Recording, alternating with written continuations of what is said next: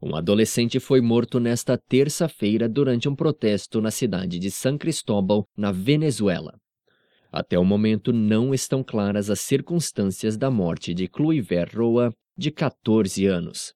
O incidente acontece no momento em que as tensões crescem na Venezuela, em meio a uma crise econômica e uma ofensiva do governo contra a oposição política.